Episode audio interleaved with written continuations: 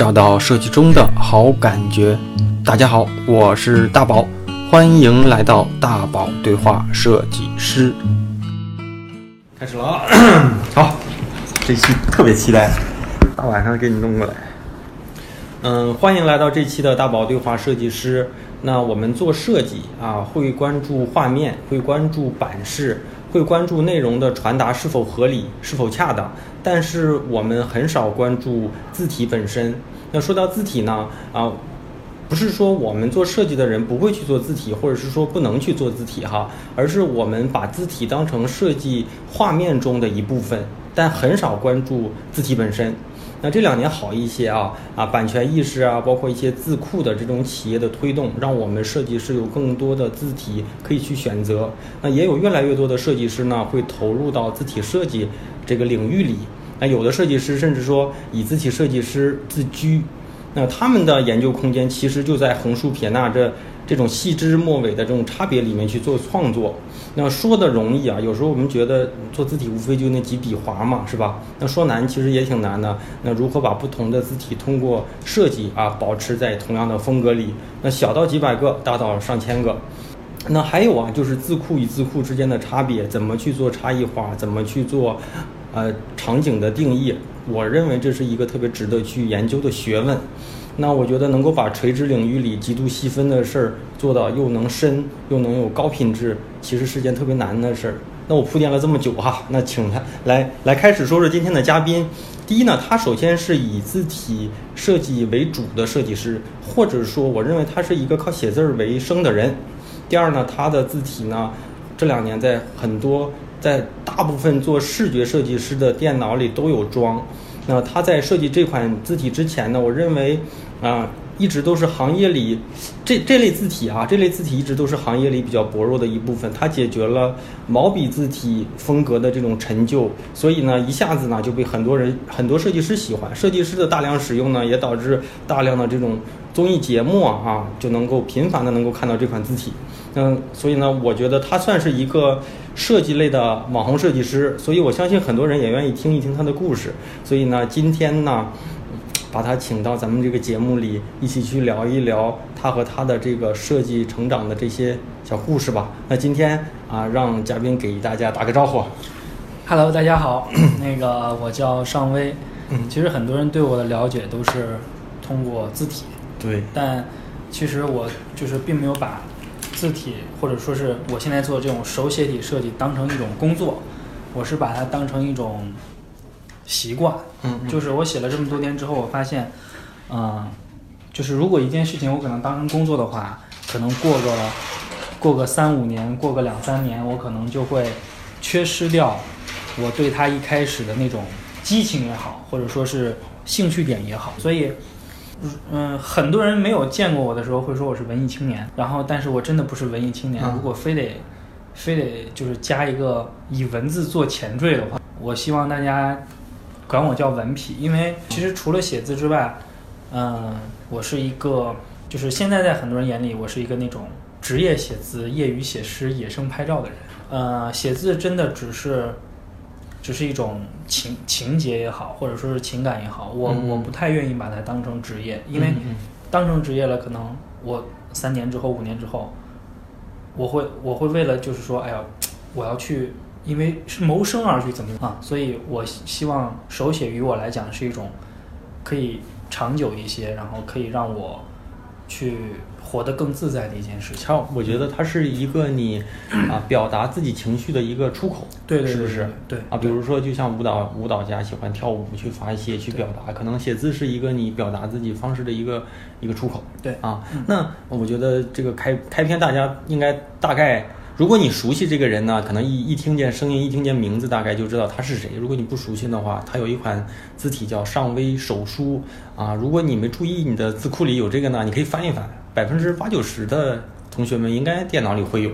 嗯，那呃，我觉得刚开始咱可以先聊聊你是怎么走上这个字体设计，或者是做字库啊这类这这个这个行当上。就是我一开始的时候，并没有说是我想做一个字体，嗯。就是我是从从很小的时候开始写字，就是五六岁五六岁的时候，嗯。然后那个时候，呃，我我我我我是在那个部队大院长大，嗯。然后平时父母工作比较忙啊，没有时间管我。呃，那个时候让我去练字儿，只是为了就是，嗯，除了周末的时，就是除了周一到周五的时间，周末有点事情可做。嗯。然后我那从五六岁开始练字儿的时候，爸妈也没有意识说，你以后要当一个书法家，要当一个字体设计师，就是为了打发时间。然后我小时候特别乖，我就从五六岁一直特别好好写字，好好写字，是是是上过这种培训班吗？对对对对对，就去那种什么叫少儿文化、少年文化宫那种啊、嗯，然后在在那个地方就是跟着老师学，学了很长时间之后，就是每天练字嘛，每天练字，后来就成习惯了，嗯就是我每天可能都会写一写，然后。嗯，我上高中的时候开始接触到美术，因为学习不好，学习不好的话，就是要走艺术生，走艺术生，然后靠这种艺术，就是靠美术考的大学。上了大学之后开始学习设计，嗯然后其实我上大学的时候还就整个大一的时候那一年都不知道什么是工业设计，啊，然后学的是工业设计。对我学的是工业设计，然后就是我上大就是等我考上大学，我才算是真正意义上的接触到了设计行业。嗯嗯，嗯，后来大学四年，然后再毕业，毕业之后去了一家设计公司，做的是工业设计。做的是工业设计，对，还印象有有印象做的是哪类方面的设计吗？就是产品，就是就是实打实的这种对，实打实的要生产出来这种产品设计。嗯嗯、就是一开始我在大学的时候，嗯、就是就是我们大学生去做的一些设计比赛的那种内容都是创意型的。嗯然后毕业之后去了设计公司，然后经常会有一些甲方客户，他们要求的就是我们就要落地能生产的，嗯我们要卖的。然后后来我在那家公司里面待了一年之后，我发现哇，这个设计师可能这个就是这种毕业之前对他的感觉是憧憬是非常好的，然后毕业之后发现我操，我每天加班，每天加班，然后那个时候我突然意识到，就是说我我好长时间没写字了。啊，就是我写字这个事情，我从五六岁写写到现在，坚持了二十多年。然后我我来了一家公司工作了一年，我居然很长时间没有写字了，我就意识到，可能这个跟我坚持了很多年的一件事情是冲突的。啊那那个时候就是一开始就是想着去换个工作，就离职了，就是裸辞。裸辞完之后，因为那家公司是行是行业里最好的公司，是工业设计行业里最牛的公司。然后我当时，呃，上大学的时候把它视为梦想。嗯后来我毕业之后，我去了那家公司之后，发现不是他那样，就是不是想象中的那样的。嗯然后我离开那家公司之后，我就在想，我是要去另外一家公司吗？还是要怎样？那我大学四年，他那么拼命的努力，就是为了去去那家公司。然后现在他跟我不一样，然后如果我再去一家其他的小公司，或者是不好一些的公司，我那四年的时间就是浪费了。嗯所以我就离职了，然后我就那个时候就告诉自己，可能那个时候太冲动了，我就跟自己说，尚威，你离开那家公司，你就要离开这个行业，啊，就是我离开，做事这么果断。对我离开那家公司，我就再也不会接触这个行业，因为那家那是你第一家公司。对，那是我毕业之后的第一家公司，嗯我当时就觉得。你大学那么努力，你就是为了去这家公司，这家公司一直是你把它视为梦想的。那你进来无非就这么回事儿。对我去了之后，我发现，呃，就是这个行业里最牛的公司我待过了，我可能再去其他的，我可能就心里会有落差。嗯然后我就我就回去之后，就是因为怕自己会反悔，啊，我是一个就是极极为果断和和会很犹豫的人，就是两比较两极一些。对，然后那个时候就是怕我万一犹豫了怎么办？万一，嗯、就是我我当时就考虑了很久，然后我回去之后回到家办完离职手续，做的第一件事情是，我把我大学所有的作品，我把我就是大二、大三、大四实习所有的作品，包括在那家公司一年的作品，嗯全部清空了，电脑里、硬盘里全部清空，没有备份。哇，然后当时我删完之后，我坐在那个房间里，不是，但是你有没有想过，你清空了，能解决你回不去的这个、嗯、这个这个因为是这样，吗？因为我当时清空了之后，我当时就想的是，我连简历都没法做了。啊，然后我所有的成绩，就是你从网上是可以查到上微获了什么什么什么奖，什么什么奖。但是我那时候连做一份简历，我可能都要重新去去做一些东西出来。我那个时候，我那个时候就是很冲动的，就是做了个决定，我把这这些东西清空之后，嗯我坐在房间里坐了一下午，我跟自己说，我说你没有出，你没有退路了，嗯你想干什么你就去干吧。我想了很久，我好像除了产品设计，我也不会干什么。嗯，但是我写字写了很多年，那我去写字吧。没想过写字怎么没生？没有想，哇，那个时候根本就没有想象，就是说，写字可以在两年后的现在让我成为现在这样。所以很多人在问我说，那个，那个，我应该怎么走？嗯嗯，我未来一年想要达到什么什么样子？我说，不要去想象，不要去干就对了。对，不要去规划。我说规划是一件好的事情，规划是一个非常非常正能量的词语，嗯但是就是你规划，你不如咬着牙一直往前走，因为你咬着牙一直往前走的话，你不去看身身后的风景，不去想未来怎样，你就闷着头一直走，可能两年之后，你比你想象的走的要远很多。嗯，嗯，关键是我觉得听下来还是你的执行力比较强，然后不给自己留后路。对，当时但是一点有些人是可以不给自己留后路，但是不一定有那么强的执行力。嗯嗯，当时是是这样的，挺厉害的。当时是这样的，当时是我其实，在那家公去那家公司之前吧，我就大四的时候就在那儿实习，嗯然后在那儿实习了半年，我每个月的薪水是八百块钱，嗯然后因为它是一家好公司，嗯所以他给实他给实习费用很低，嗯因为很多人想去，八百块钱，我当时租的房租是一千八，嗯，还得倒贴。嗯，然后我毕业之后我的工资是两千八百块钱，嗯然后我当时租的房子就是为了离公司近一些嘛，好像是也是两千多块钱吧。然后我每我每个月还要生活，还要吃饭，还要买还要买衣服，嗯 所以我是因为我上大学的时候很努力，嗯我上大学拿了很多的奖金，嗯拿了很多的奖。然后我在那块儿实习了一年，工作了一年，我花干了我所有的积蓄，嗯花干了我所有的积蓄。我当时就想，就是说，我当时离职的时候身上好像就剩了不到六百块钱，呃，就是卡里啊、钱里嗯所有的加起来不到六百块钱。然后那个时候，我就想着，我要在北京活下来。嗯，然后都有这种经历。对，就是很就是很难挨的。然后就是那个时候不知道自己要干嘛，那个时候想好去写字的时候，也没有想着我要我要去挣钱，嗯我当时就想着，我最起码能把下个月的房租先交上。那靠写字怎么怎么挣房租？想过吗？一开始啊，没有完全没有想过。啊，你问我我都不知道我现在都不知道一开始我是这么想的，就是最早的时候，一六年的，我是一六年七月离职，嗯差不多一六年七八月份的时候，我就我就我就每天去去就是找一些朋友啊，我说你们有没有比如说开饭店的呀？给人写牌匾。对，写写那个匾，我说我特别便宜，我说两百块钱一个字就可以，嗯两百块钱一个字，一个饭店也就最多了也就五六百块钱，嗯三个字两个字的。然后我说如果他们嫌贵的话，我说都好商量，真的是这样的都有这种事儿。然后第一个找我的第一个找我的是一个纹身店，啊，叫什么什么刺青什么来着，反正是个纹身店，是是三个字的。嗯然后当时人家嫌贵，我好像就收了，就三个字也就收了两三百块钱吧。啊，这都嫌贵。对，因为那个时候没有人知道这啊，你就写个字，然后你做成电子版，你就要卖钱了。啊我们我们从下个笔刷拼一拼不一样嘛，啊，然后后来就是就一点一点的去，后来是就是不停的去，我也就是我我都忘了自己是怎么着进到就是一些影视行业里的，就是跟一些导演开始认识的，嗯我都忘了。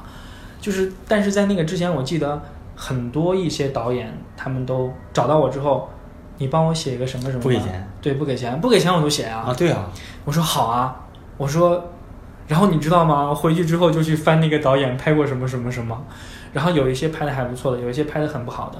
然后我看完之后，就会跟会跟那个导演说，我说我特别喜欢你的那个那个作品，我说只要你给我机会，我我可以给你免费写。嗯然后对，两年前就是这样的，根本就没有想过要怎么去挣钱，只是那个时候就觉得，你能给我两百块钱就可以。就是我我用我的方式尽量能多一点儿，对对有一点儿对对对对就行。对啊嗯，那那行，咱一会儿具体再聊细的啊。嗯那现在开始聊一些，就是嗯，我觉得大家可能比较关关心的，比如说，嗯，你现在一共做了多少款字库？字库啊，嗯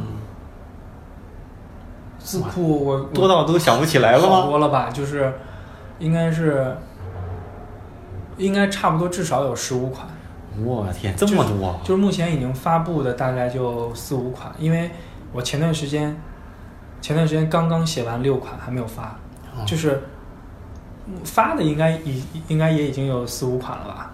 嗯嗯，十几款相当于。对，十几款，然后然后现在也在做，对有，没有给自己规范？就是规范好、规定好，你多长时间要做好一个，或者是一年要做多少个？嗯还是说找到一个风格，我就想干出来？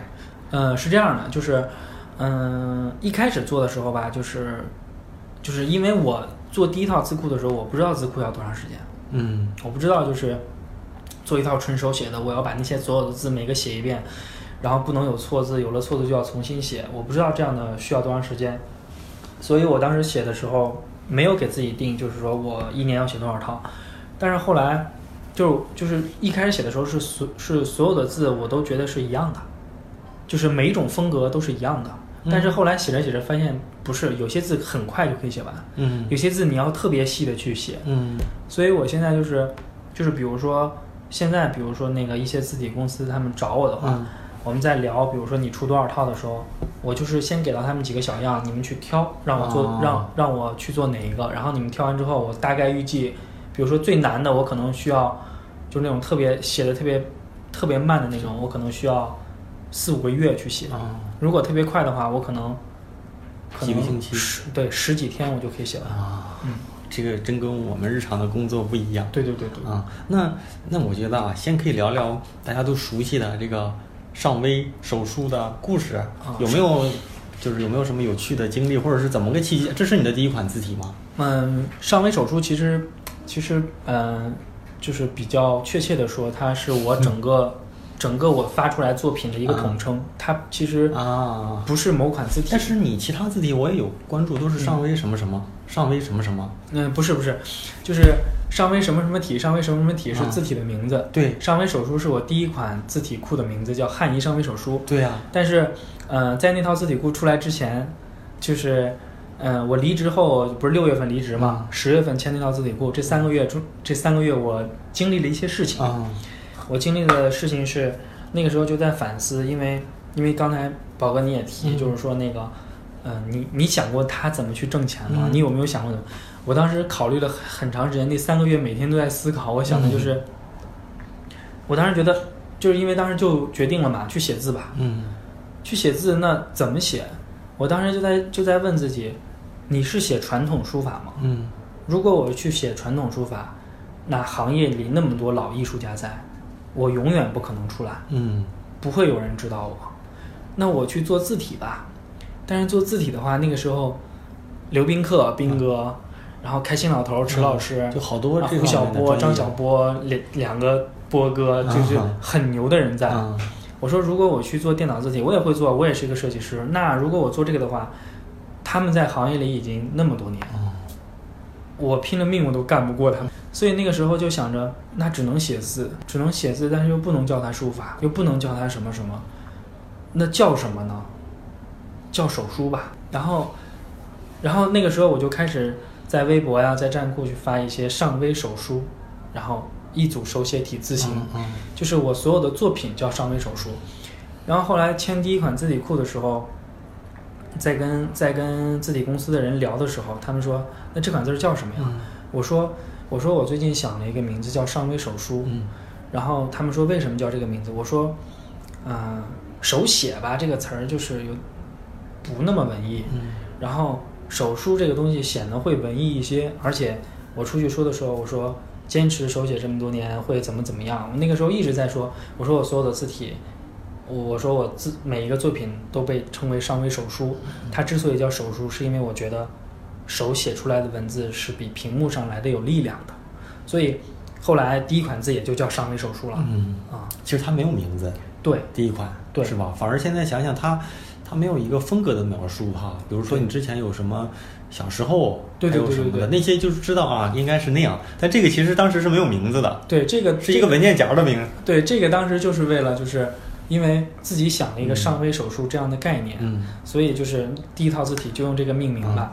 然后，后来后来后来也碰到了一些朋友，就是他们呢也开始用什么什么手术什么什么，嗯就是后来也碰到，我就发现，啊、这个名字算是被大家接受了。嗯啊，但是你这个字体当时在设计之初、手写之初是怎么样去定风格的？怎么考虑做成像那种偏日式书法的那种感觉的风格？呃，当时是这样，当时是说你本身字体就是自己写字就是那种风格？没有没有没有，我其实不是不是那种风格的，我我是一直在写传统书法，嗯就是在做第一套字体库之前，就是在那三个月之前吧，就是在离职之前，我一直是在写传统书法，我我我自己都不敢想，有一天我会把字体库做成那样。嗯但是那个时候也看了一些，比如说写出来的字体库，就是大家可能知道的有一个叫叶根友老师，嗯。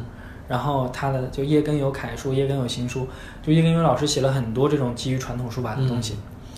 然后，但是那个时候我在写的时候，我就想着，首先我是一个设计师，然后我写了很多年的字，嗯。那我知道设计师想要什么，我知道，就是我也看了看过一些这种标题字，也看过一些这种电脑生成的什么宋体、黑体这种经典的字体，我也看了一些传统书法字体。嗯我觉得中国缺一款可以让设计师广大的设计师用应用于海报的字体，嗯就是海报的手写体。嗯然后那个时候我去找汉仪的时候，我说我说我想出一款什么什么样的，嗯就是那种感觉的。当时有写写出小样吗？还是就没有纯描述？纯描述，我说我我想写一款特别燃的，就是笔锋特别强的那种。然后一开始他们也都在担心，因为那样的话，就是每一个笔锋它描点完之后，它数据量会很大，啊啊就是它不像黑体咔一个长方形，对，嗯，那么那么那他说这样的话会会很难做。嗯我说我就想出一款那样的，就是笔锋直直接甩出去。嗯他说那样的字怎么用？我说，然后我们就就就一起在聊。后来说，就是这款字的定位，当时就是你可能不会用到所有的字，嗯。你可能整个一张大海报你只用到四五个字嗯。或者七八个字，所以当时那个风格就定下来之后，他们还在担心，他说你为什么要出这样的？我说我觉得这款字比较骚，然后我就我当时说它骚的时候，我就觉得这款字，因为当时自己没有出过，嗯然后行业里都不知道我，嗯。一开始出的时候特别担心，当时就在想，就是也没有想过这款字会卖的这么好，但我但但是但是心里已经预估到一个两个极端，就是要么这款字一出来我被所有人骂死，嗯。就是被所有的老前辈、行业里的老老一代的艺术家说，你怎么可以出一款这样的东西来侮辱中国的传统文化？要么就是这款字被很多设计师用，嗯。就是，嗯、可能不会这么火，但是会被很多设计师啊，我们可能就出就需要这样，因为好用。对那个时候看了很多，就是设计师，比如说做一张海报字体的时候，他需要需要手写体的时候，他要拿笔刷一个个去拼，拼，对吧？然后自己写一写，弄一弄。对你拼的话，就比如说拼的话，他可能要一上午，嗯那这个字你可能直接直接拉过来，你稍微调一下嗯就可以用。当时就是为了让他们这么用的。后来这款字发布一个月的时候，嗯十十月底发布的话，嗯就一个月全国都在用，嗯我就觉得算是压中了。嗯。嗯，如果你要是当时做一个特别考究的、经过设计的、横平竖直的，可能就还好，因为那个时候我们看过这种字体多了。对对对每个人对这种的审美可能也有不同的呃偏重，就是你认为好的，可能有些人认为好，有些人觉得还好。对对但这种字体是没有，之前最起码过过往没有，但是一出来别人就会觉得，嗯，最起码我连拼都不拼了，差不多是。就可以用了。是，所以一开始这个字儿的时候，就是后来后来字体行业的一些朋友问我说，现在如果让你出一款尚微手书，你还能写出来吗？嗯。我说，我说这种感觉就是这种风格我是可以写的，嗯。但尚微手书当时写那套字时候的感觉，我说肯定是没有了的，嗯。因为因为很多人就是因为你现在比如说说上微你出一款非常有挑战性的字体吧，它可能它有两个极端，一个是卖的很好，一个是被所有人骂惨，嗯。我不敢出了，因为会有一些人认识我了，嗯。然后我我可能会因为一款字体，就是所有人就觉得哇，原来这个人也就也就这样吧，所以现在不敢出了。然后他们说你那个时候为什么敢出？我说因为那个时候自己是一个破罐子呀，嗯。破罐子我不我不怕再摔一下，那我问问啊，就像一些具体字体设计的这个过程啊，嗯，比如说你这款字体大概要写多少个？呃，标准字的话九千六百多，这么多吗？我记得以前跟宾客他们聊的时候，不是什么两千多还是三千多？嗯，对，就是但你呃，一般常用字就是常用字大概就是两千至三千，两千多吧，好像不到三千。然后还有一些纯简体是六千多，啊，然后还有简繁体，就是所有的汉字，就是大部分就是一些生僻字都有的，全部下来是九千九千六百一十九还是九千一百就一个一个手写。对，那我问你啊，就比如说有一些字，它的可能就差一笔，多了一个点儿或者少了一个点儿，多了一个口或少了一个口，你会用之前的复制过来吗？那不会，就就是其实这两个字就差一点儿，但是都是不同，就是多次写的。对，就是因为嗯、呃后来后来就是就是因为我因为我写完之后的一段 时间。是呃，就是方正和汉仪，包括这些字体公司，他们都有这种技术，叫你比如说写个几百字，我们自动生成一套字库。嗯我说我说不行，他们找我的时候，我说我说如果这样，如果你们这样找我的话，我可能就不会再给你们签了，因为因为我出来的时候，我我讲的就是手写是一件有温度的事情。嗯那那你直接这样的话，我比如说写个言字旁，我所有的言字旁我都用这一个言字旁，那跟电脑字库没有区别了对。每一个汉字它的灵魂就在于我写的每一个都是不一样的。就是其实是都是，即便都是差一点点的这个字，它就都是不一样写的啊。对对对对就说这个故事嗯，就我就我稍微插一个小故事啊，就是在几年前，四五年前吧，嗯我也忘了几年前了。就是聂永真，我不知道你知不知道，台湾的那个设计师，他来北京做了一次线下的分享，反正也是讲字体设计的。然后他其实嗯讲字体设计的时候，他有中间点评了一个海报，嗯大概是台湾选举的一个什么什么海报，具体内容我记不清了。反正我就印象当中画面是蓝天，然后好像一家人，海报上写的是写什么字我也忘了，但是大概是这一句话里出现了两个的，嗯然后他就说大家觉得这个字怎么样？大台下大大概有人说还挺好的啊什么的，还手写的啊，挺感觉挺好的，挺自然啊什么的。他说这个海报呢，就让我来说，最多就好像八十分还是九十分。他说最大的败笔是这两个的，因为这两个的是一个字，嗯是一模一样的。他说如果让我做，我肯定会写两个不一样的的，这样的感觉是手写出来的，而不是我复制一个嘎粘过来的，或者是字体对对对对对。啊。但是但是你其实就是所有的字库都是这样的。对我每一个都是写手写的嗯，那你不怕有的时候前面后面写的有一些不太一样的地方，或会一开始者是哪个字写的好，你再写写不出那个感觉会一开始一开始没有经验，啊？一开始九千多个字，嗯我记得上回手术出的时候九千多个字，第一次反了三分之一，反、啊反攻三千多。是你自己推翻的，还是人家对对方嗯，就是一部分是我发现的，一部分就是自己写错了之后根本就没有意识到。啊，然后三千多返了差不多三分之一吧，然后又打过来重新写，那三千多好后来又返又返了差不多两三百字，然后写了三遍才写完。那是是不是你做完这个写完这些字字体，嗯，公那个这种字库公司会有专门的设计师给你给做成字体？对对对，他们会对方的对对方的设计师是不是也一边做一边骂？呃为什么可以重复来的？他 非得呃，不会不会，他他们就算是，呃，他们就算是，嗯他他们也是需要一个字一个字单抠的，对啊，就是不管怎么样，九千多个字他们都需要单独调一遍。但是它有可能是，比如说大和太，嗯人家就把你那个大都扣完了拿过来，再加个点儿，你啊、估摸着糊弄你，有可能你能看出来，但是用户我觉得不一定能看出来。对对对，但是，但是我还是就是因为他们之前找过我，就是说，嗯哎，我们有这个技术，你可以不用写那么多了，嗯也是为了省时间，也是为了就是非常高效。嗯我说我说不行，我说我宁可把所有的字都写一遍。我当时还真不知道，原来是这样的。对对对，所以每个字都。就是每个字都要写一遍之后，然后就是这种简繁体的汉字过了之后，它会给你相应的西文的字稿和啊标点符号的字稿，然后标点符号、阿拉伯数字、西文全部再写一遍，差不多一万多吧。嗯，嗯，大概多长时间？当时当时汉医上回手书写了是二十一天，哇，那这个属是不是属于在行业里一个比较快的？哇，巨快了！当时，当时他们签合同的时候当时他们签合同的时候，他们说那个写就是在我之前有一个老师写了，可能是写了半年，他们说啊写的特别快，写了半年。我当时说我说他们问我说那个我问他们多少字，他们说多少字，然后我大概算了一下，我一天写多少字，写多长时间，我说我说我三个月可以写完，他们说不可能，他说三个月写不完的，我说我差不多可以。然后我每天拼命的写，我就是一天写多少个小时？一天写至少是十二个小时以上，那你能保证你的任务是每天不允许一点点差错吗？就比如说你你说今天我必须写三百个字，那你今天就不能有事儿。嗯，不是那段时间离职了，没有、没有工作，然后谁找我我都不出去。那段时间啊，就是那那三个月真的是快要抑郁了，就是因为因为就所有的就是事都推了不知道自己要干嘛，然后这种情况很可怕，你不知道我明天会是什么样的。嗯然后就是我上班的时候我还知道哦，明天我要做什么，明天我要做什么，但那个时候就突然就嗯。就那样了，然后每天啊，我只能去不停的写，不停的写，然后避免自己去瞎想，嗯所以我每天那三个月，我上完手术写完二十一天，我拿给他们的时候，他们都惊呆了，他们说哇，居然可以可以有人写这么快。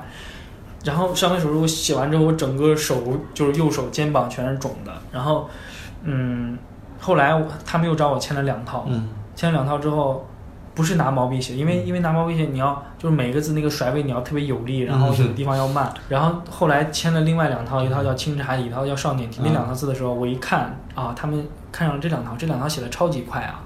我当时就说，我说这个你放心吧，我肯定写的特别快。我记得签的时候是正好是过年那段时间，嗯就大年初一到到大年初几，我一直在家写。啊然后那两套加起来最多写了两个星期，就是一个星期一套，就很快。当然一天多少个字？大概？呃，九千多七天的话，一天一千多吧。那你是这样的吗？你是打比方九千个字啊，嗯。你算一下是两星期，然后除一下，一天假如说一千四，打比方啊一千四，然后你每天就是这个是你的任务，写完一千四才能干别的，还是说，比如说啊，比如说第那个时候比如说你第一天没写，嗯。第二天妈的我两天两天的活儿一天给干完，呃，没有没有没有，那个时候会会大概就是那个时候会大概给自己留出一些时间，啊，就是就是前面几天尽量赶着往前写，就是比如说比如说我我我每天给自己定一千字吧，然后我写完一千字啊，现在才还有七八点，我现在才七八点，我可以再写写，然后我就再我我我就再写写，我前面几天一直是在往前赶，到后来说哇，原来这么快就写完了啊。哇，就是我一般去写字库的时候，真的就是写字库的时候，就真的是不停的在写。那还是觉得在写的时候有乐趣，对对对，要不然呃不是一开始不是因为有乐趣，现在现在、啊、现在是现在是，但是这种的你干什么，你就让你一天上十二个小时网，坐着上网，一般也扛不住，是吧？对对对，嗯，原来有这么多故事啊！是我觉得最值得设计师去看看的，就是把那个这几个类似的字打出来，嗯看看这个中间的不一样。不一样。因为，理论上会觉得偏旁部首或者差不多的都会用之前的那个调一调。嗯，我最近嗯我最近在做这种，最近在尝试做一些电脑字库，嗯，那个但慢哈。但是不会不会不会以我的名义去往外发，因为因为我还是想自自自己本身还是想去做一些手写体，因为啊我是靠手写出来的。那你那个相当于是做项目，哎，不是那个，就是我工作室会，我我就会啊。给他们定、定出来大风格，我说什么什么风格的，大概什么样，大概笔画我给他们画好，然后他们去把所有的字包出来，嗯，嗯，然后也是想去做一些这种电脑字体库的尝试，那个时候就可以嗯。言字旁都一样，那些所有的都是那样拼的，嗯嗯嗯，而且那个有的时候还必须得一样，对它本身它就是一个机械的这种感觉的东西，对对。吧？嗯。那那我觉得可以聊聊啊，就是包括之前听你说，嗯、跟一些电影啊，一些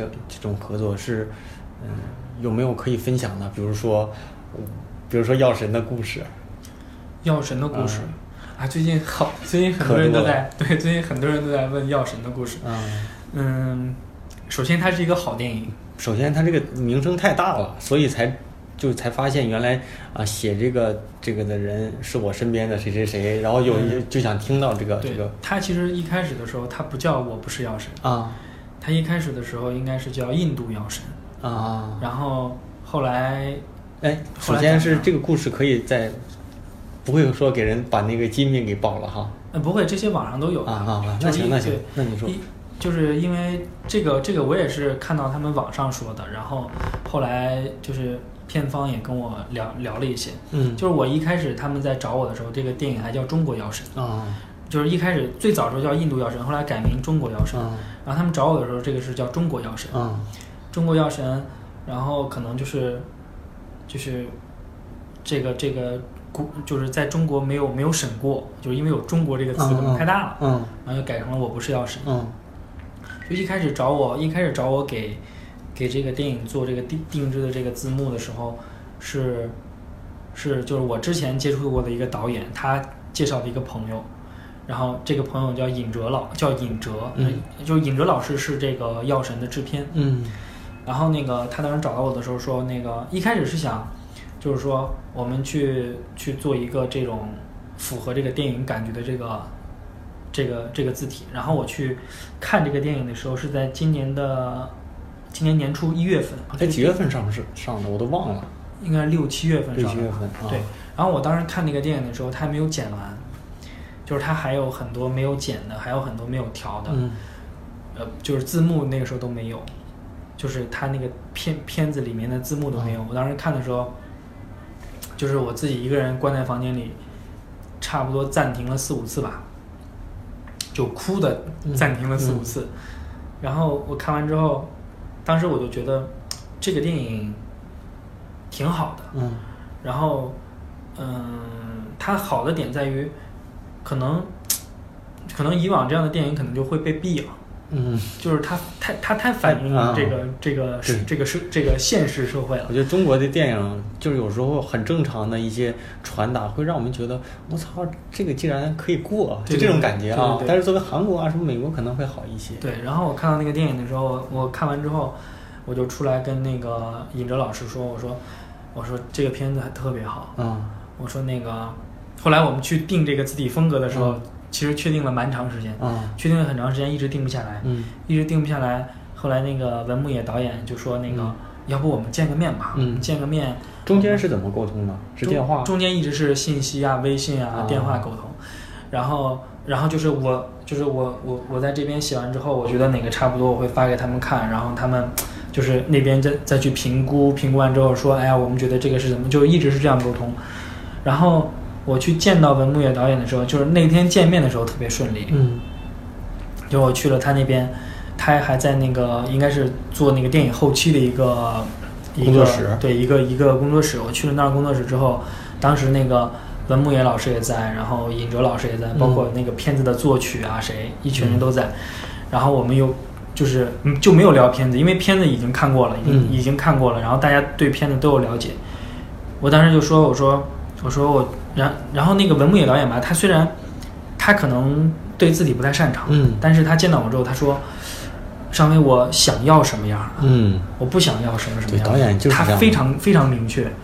然后我说：“我说那我知道了。”他这样一说我就知道了，因为电话里就是包括微信里，就是之前也没有跟文牧野老师直接沟通。嗯然后他见到我之后，他说：“我想要的是什么什么样的，我不想要的是什么什么样的。然后我说：“那我说我说我觉得这个电影的主题来讲，我说这个字应该素一些。嗯我说不需要有太多渲染的东西，这个字安安静静的去表达。嗯他说：“对，就是这个意思。嗯好，我说那我知道是什么感觉了。就我们见面八分钟，嗯不到八分钟，我当时刻意看一下表，因为太快了，就见完之后一聊，好就定下来了，就觉得我跟玩儿一样。然后一看表，哇，才七八分钟，嗯然后我就回来了。我回我回去之后就给他写了他差不多三四个字，我说这样行吗？他说干吧，然后就唰就写了多久？很快，就是定完之后一个星期吧。那你是负责写到纸上，还是说负责写完再给做出来？嗯、电子版，电子版，电子版啊。那那我问一下啊，当时你们在合作的时候，就说是写后面片片尾的那些字呗，那、不是，还是说，因为我有点忘了，他那个片头包括那个片名是手写的吗？呃，片名是手写的。片名片名找我的时候就是一月份嘛，啊我最开始看那个片子的时候，叫《中国药神》啊然后写了很多版《中国药神》嗯然后就是我一般这样的合作会差不多就是，嗯、我写完几稿之后，嗯然后如果你们大方向定了，可能要再再换的话，我这边就是就是再会会另外收费。嗯，对，然后正常。对，然后然后那个就是另外收费这个事儿倒是不影响，嗯就是写中国药神，中国药神写了很多版之后，他们名字换了，嗯 换换成我不是药神了。啊我说那咱们这个时间就是已经到了，啊，然后我说那我就重点做做这个字幕吧。后面的对，然后那个字幕我最终就没有写，然后整个整个片子里的那个啊不是不是那个片头我也没有写，整个整个字幕是后来写的，那那个片头那个是也是个手写的字体，别人写的呗。应该是。啊，然后然后那个，然后那个后来是这个电影上了之后，大概过了有有就是上完之后，就是那时候票房已经卖得很好了，然后他们又就是尹哲老师他他们又联系我说那个又做了一版繁体。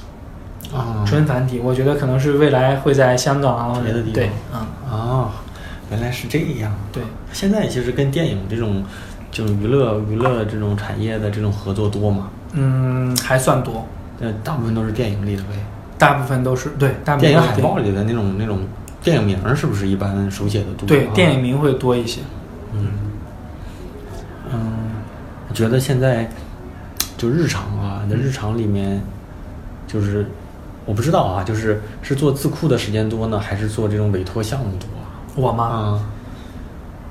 嗯？我是属于那种，呃，就是现在我差不多是一半一半吧，嗯但是我可能做字库的时候会专注一些，然后做做这种委托项目的话，可能会就是挑剔一些。嗯他比如说有的一些东西，比如说，比如说卖水果的，嗯就那种普通卖水果的啊，然后我可能就不太会做，我就是我我可能会做一些，就是比如说电影的话，我我一般都会挑片子，嗯，如果不挑，会不会每天从早写到晚，忙不过来？也也不太会，就是就是因为不想写，就是可能一上来哇这个电影哇就啊就没法看的那种，就是你写写完之后对对对。就没有没有就跟我们做日常项目一样，如果委托项目，肯定是希望这平台啊、这企业好一些。对对对这样的话，曝光啊、品质啊、要求啊，包括说价格都会感觉上会合理一些哈。对对对，嗯，那嗯，我再问一个，替大家问一个，就是嗯，可不可以分享一下跟三星合作的这么一个一个一个故事啊三星啊，啊三星是这样的，啊三星这个事儿特别神奇，啊就是，呃，三星他们找到我的时候吧，他们说我们想找一个跟写字相关的人。嗯我说，我说我是跟写字极为相关的人。嗯 就是一开始，就因为他们他们那个 Note 九、嗯 Note 九出了一个手写笔，是是今年的事吗？对，最最新的、啊最新的三星 Galaxy Note 九，然后啊，然后这个这个当时他们他们找我的时候，就是他们那个笔吧是，就是可能比 Note 八更好用一些，是、嗯是最智能的一款笔，里面有芯片可以嗯遥控的那种。嗯，然后当时他们就是找了，像井柏然是代言人，对他写字，他是在明星里属于写字特别好对对对的那种。他是代言人，然后那个朱亚文是什么首席 AI 官，嗯还有一个他们是是想走一个商务风，嗯。然后就就找的那个搜狐的张朝阳老师，嗯。然后他们还说，就我们笔还有个亮点就是手写，嗯。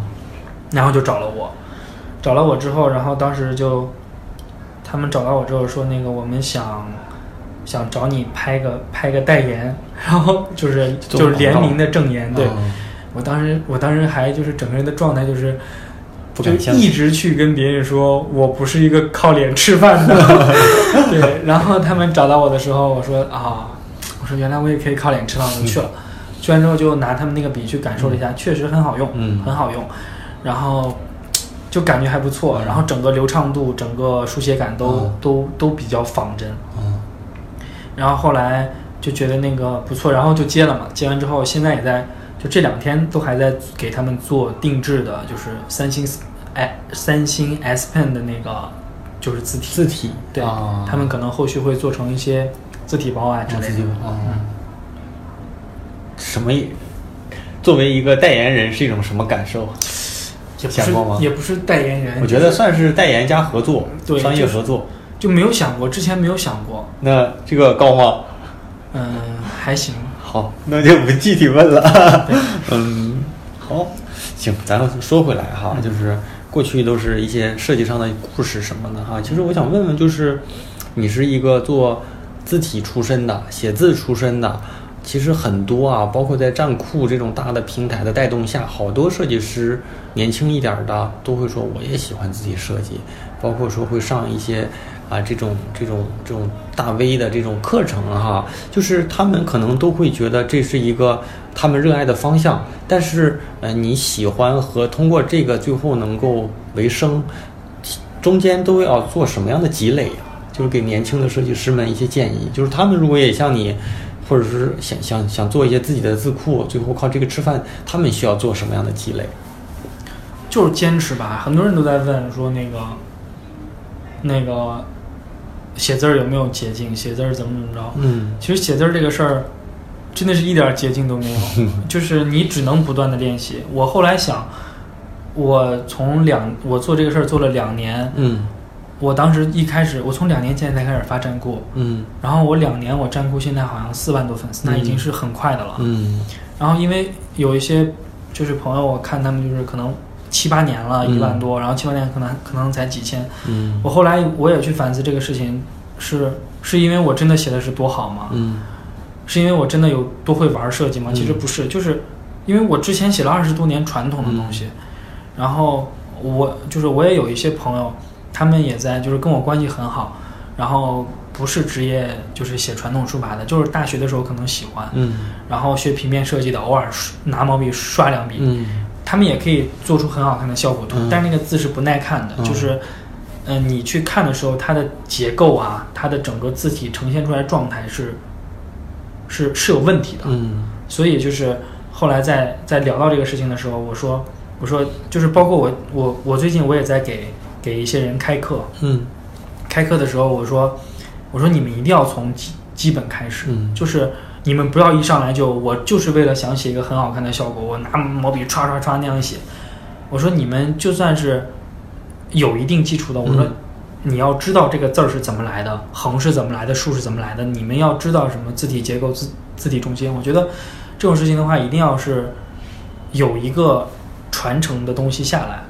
呃，如果是大家喜欢这种东西，嗯嗯，就是我建议还是先看古帖，就是那种碑帖，嗯就是颜真卿啊、柳公权那种特别经典的嗯楷书的，就是那种拓本。然后去看那个东西的时候，你可能会觉得那个很枯燥，那个确实很枯燥。那个那个就是练那种基本笔画，当然没有你唰随手写几个大字来的潇洒。但是那个东西你去练好之后，比如说基本笔画，然后字形结构，然后重心，你所有东西都了解好之后，你那个字儿真的是怎么写都好看。嗯就是我现在，比如说拿毛笔，或者是拿圆珠笔，拿一个软笔，拿什么笔我都可以写，是因为我知道这个字，比如说，比如说龙的传人，嗯。比如说，哎，不能说龙的传，应该应该找一个这种，就是两个词语里面有同一个字的，就比如说，嗯啊，东风破和和和这个少年，呃，少年一样的风，就就这两种感觉，它都有风字，嗯但是不一样。嗯东风破会很燃，会会笔触感很强，嗯但是像少年一样的风或者像风如风一样的少年，嗯那他一定这个字儿要青涩的。嗯对，所以这种字的感觉是不一样，就是你同一个字它会有很多种表现方法，嗯那你如何能更好的去把这种方法驾驭好？那你只能去练，把基础打得很扎实，你怎么写都好。对，其实我好奇啊，我问一个我一直想问的问题啊啊，两个问题吧。第一个问题就是我看过你写字的那个拍摄的视频哈、嗯，你不会写错吗？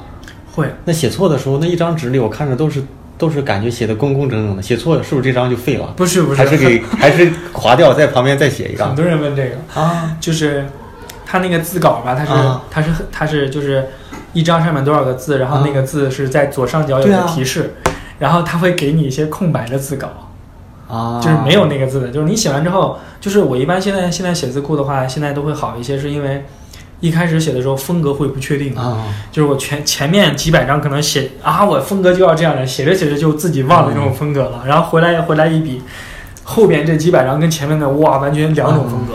但现在我写的话就是就是比较稳了。就会就会比着，啊。就是我永远把前面这几张放在这儿，我就 就这样照着写。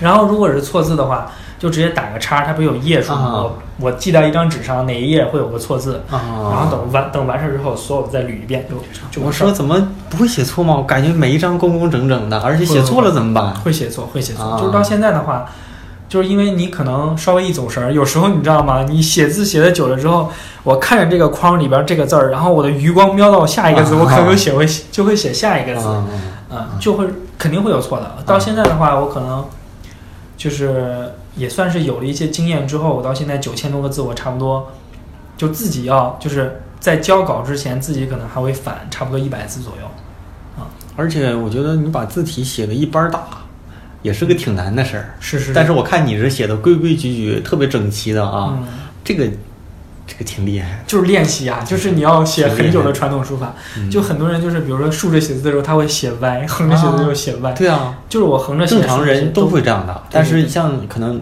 像你们是干这行的，嗯，可能确实就跟我们的要求啊，哈，这种专业就能在这里面能看出来啊。对对对对啊，那我再问一个啊，嗯就是我看了你写，你基本上所所有的那种字体都是手写的嘛，嗯所以，嗯，就我们也试过，就是一个人自己写字的风格其实很难改，但是你是怎么样啊？写这个字体的时候是能写成这样的，写那个字体又。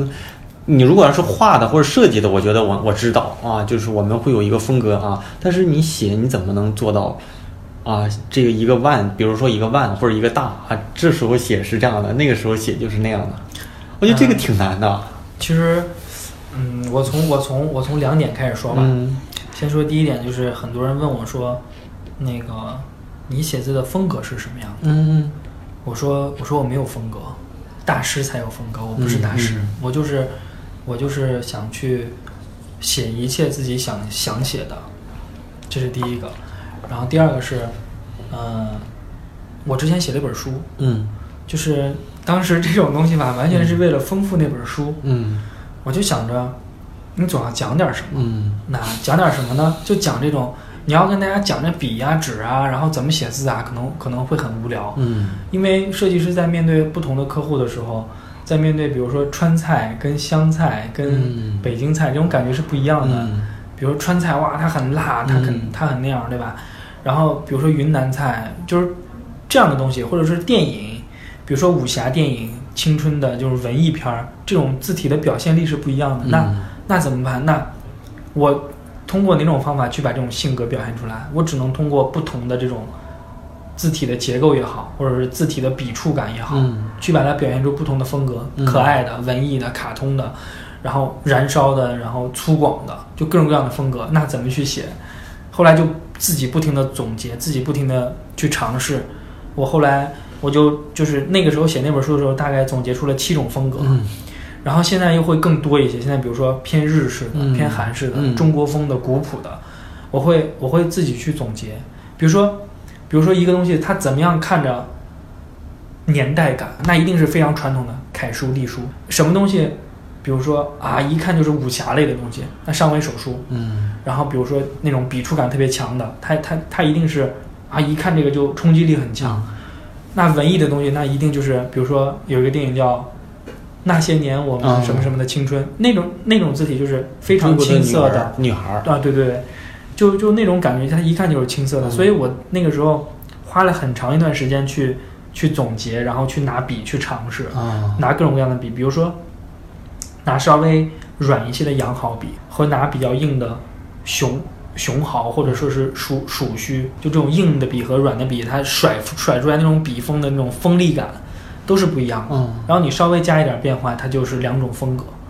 所以我现在，我现在我觉得把自把自己本身写了这么多年的字体，能够写成别人的那个感觉挺难的。啊是。你觉得你可以再接个活儿，帮帮那些学校学生们签家长的名儿啊？啊，我小时候，我上高中的时候，就是我，因为我从小写字，嗯，这种就是后来后来包括一些自己真干过。嗯、后来一些自己公司找我的时候，说那个说那个我们想找你签，但是我们风格不太确定。啊我说你甚至都可以这样，你去挑格，你去挑你喜欢的，给我差不多十个字，我一套就能给你写出来。真厉害。所以那个时候差不多就这样。我上高中的时候学习特别不好，就自己签我们那主任，就是你出门的时候要签主任的名，班主任签完名找主任。呃，主任就是我签完那主任的名，主任拿着都都自己都不认识。对呀、我觉得因为因为这是功夫，因为别人写的字儿你很难去学。对，但是我发现你，因为你跟那个设计的字体不一样，嗯那个字体是定好风格，大大部分时候都可以统一起来啊。你手写的你怎么仿出一套？而且你写了写了几个字之后，你能让所有的字体都能猜出来大概是什么样。嗯我觉得这真是功夫。呃，这个其实就是看用笔的，它并不是说我去看他这种风格怎么样，就是我我大概看他就是那几个笔画，我知道他用笔的时候的状态是什么样，啊然后去找那个状态就行。啊真厉害。比如说他把那个他的笔腕是提，就是他的那个笔锋是，就是按压程度是什么样，啊，然后速度是什么样，嗯就是看一眼大部分就可以感、哦就可以感受到。然后我写的时候就照着他的那个速度和他的按压角度我去写就好了。嗯真厉害！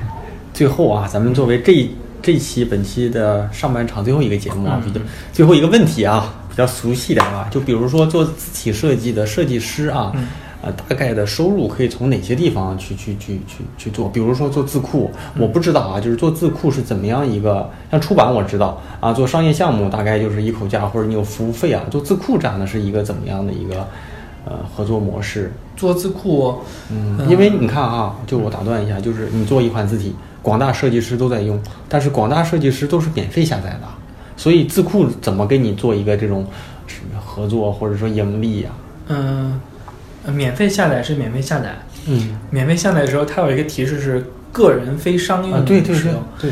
但是如果它是它是商业使用的话，它是要付版权费的。对，然后我我我们跟字库去合作的话，它分两种，就是现在行业里大部分就这两种。啊，第一种是，买断，嗯、它都不是，嗯就是就是它它是它差不多都是买断的，啊。就是你的这个字就完全授权给他们了。他们然后他们去卖。价给你多少钱？呃，一个是比如说，呃，我先给你多少钱，啊？然后，因为它一套字体的这种使用使用使用这种年限是五十年嘛，然后这五十年我是拿拿分成的，就是他们卖完之后就跟书一样。对，然后另外一种就是我前期不给你钱，啊，然后你写完之后我我也是给你分成，但是这个分成就会比前面那个我先给你要多要要多一些，啊，那这有点跟出版差不多哈。对，差不多都是这样。啊，那懂了懂了。那剩下其实就是做一些商业项目，跟对字体相关的商业项目对啊。商业项目。啊，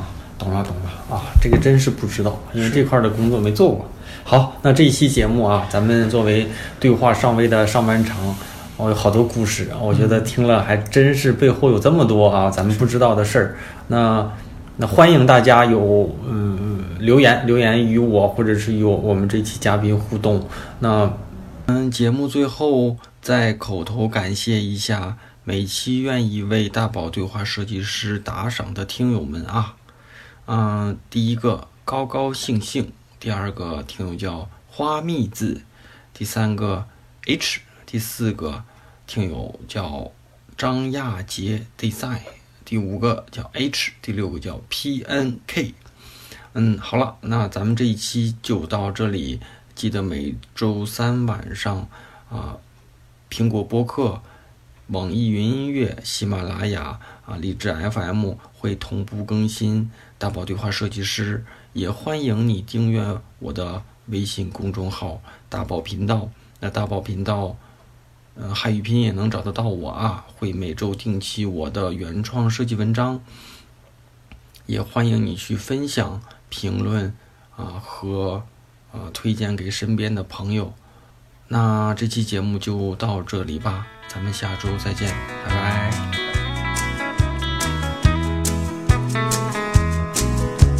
We don't smoke marijuana in Muskogee. We don't take no trips on LSD. We don't burn no drive cards down on Main Street. We like living right, being free. And we don't make no party out of it. We like holding hands and pitching woo.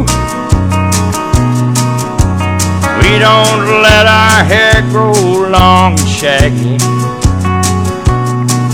Like the hippies out in San Francisco do. And I'm proud to be an Okie from Muskogee. A place where even squares can have a ball. We still wave old glory down at the courthouse. And white lightning's still the biggest thrill of all. Hey, leather boots are still in style for manly footwear. Beads and Roman sandals won't be seen. Football is still the roughest thing on campus. And the kids there still respect the college dean. And I'm proud to be an Okie from Muskogee. Hey, place where even squares can have a ball. We still wave old glory down at the courthouse. And white lightning's still the biggest thrill of all. And white lightning's still the biggest thrill of all. In Muskogee, Oklahoma, USA.